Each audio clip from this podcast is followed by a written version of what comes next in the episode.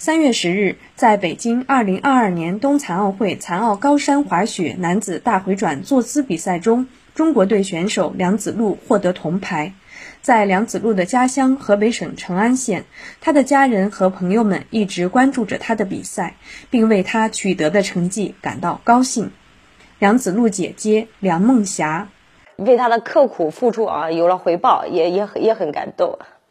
梁子路今年十七岁。幼年因车祸致残。据梁子路的家人介绍，冰雪运动不仅锻炼了梁子路的体魄，也培养了他乐观向上的精神。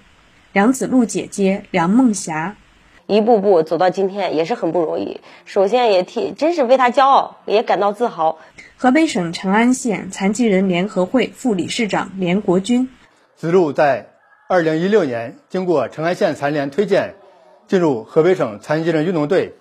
参加相关项目的训练，由于训练刻苦，二零一九年被选拔国家冬残奥会备战运动队。